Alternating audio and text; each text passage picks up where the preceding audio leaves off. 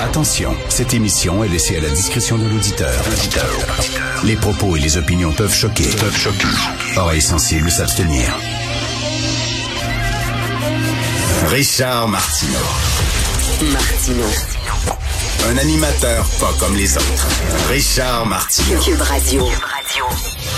Bonjour, bon lundi. Merci d'écouter Cube Radio. Quelle semaine extraordinaire ça va être. Gros soleil jusqu'à dimanche prochain, paraît-il. J'espère que vous en avez profité ce week-end. Euh, la semaine dernière, David, euh, David Santarossa, euh, qui a écrit le- l'excellent livre La pensée woke, me dit que le mot à la mode, c'était bienveillant la bienveillance. hein, c'est très à la mode. On voit ça partout maintenant. Les entreprises qui utilisent ça. Et écoute, hier, deux fois dans une journée. Alors, euh, dans le stationnement je stationne mon auto pour aller à la pharmacie dans mon coin, il y a une énorme, une énorme affiche d'un courtier immobilier très connu à Montréal qui se spécialise dans la vente des maisons de luxe. Le gars, il vend pas des duplex à Schlager Maisonneuve ou dans le quartier Saint-Michel. C'est pas ça qu'il fait, là. Il vend des maisons de plusieurs millions de dollars. Alors, tu as sa photo, c'est une vedette dans le milieu. Tu as sa photo et c'est écrit intègre et bienveillant depuis 1991 bienveillant. Écoute, moi, si j'ai une maison à 4 millions de dollars et je veux que ce gars-là la vende sur le marché, je veux pas qu'il soit bienveillant. Je veux qu'il y ait un couteau entre les dents et qu'il euh, a le meilleur prix possible. OK? Et je veux qu'il me respecte. Je veux pas qu'il soit bienveillant avec moi. La bienveillance, c'est le respect à l'heure des télétobies et de passe-partout.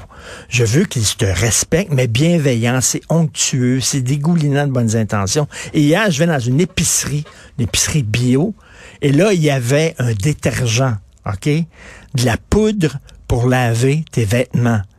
Et c'était écrit le détergent bienveillant. C'est rendu que même ton détergent est bienveillant. Bientôt, ta pâte à dents va être bienveillante. C'est un mot qu'on utilise à toutes les sauces. C'est vraiment ça à la mode. Là.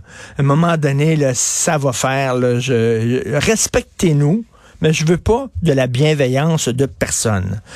Euh, vous avez vu Hydro-Québec? J'écris ma chronique là-dessus aujourd'hui dans le journal. Ils sont complètement tombés sans tête. Alors, Hydro-Québec, euh, son compte Twitter, le compte Twitter d'Hydro-Québec, on va le voir pour savoir quand tu as des pannes, combien de temps la panne va durer.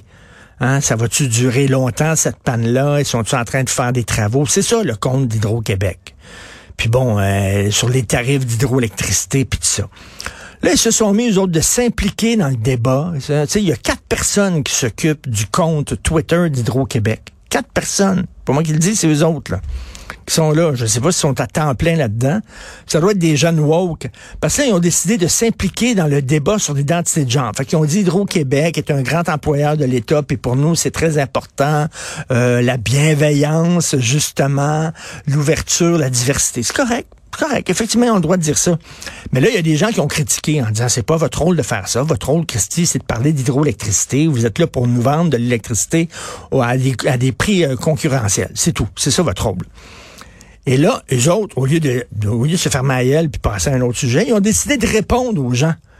Et là, ils ont commencé à insulter les gens qu'ils écrivaient en les traitant de tout et non, en disant c'est épouvantable, en mettant une vidéo de crapaud. Ben, ben, ben. Traitait les gens qui critiquaient de crapauds. euh, en disant, nous autres, vous saurez, on a des diplômes universitaires, on a quatre personnes à temps plein sur le compte Twitter, puis notre directeur est d'accord avec ce qu'on écrit, puis on commence à engueuler le monde. Là, les gens ils disent, ben pourquoi vous parlez pas des hétéros, vous parlez tout le temps des gays. On dit, on va parler des hétéros quand les hétéros euh, seront opprimés, ce qui n'est pas le cas actuellement dans la société. Ben, faites faites ta gueule. C'est pas votre rôle. Est-ce qu'Hydro-Québec est rendu maintenant un instrument de propagande de la part du gouvernement? C'est quand même assez hallucinant quand même que notre société d'État fasse ça sur son compte Twitter.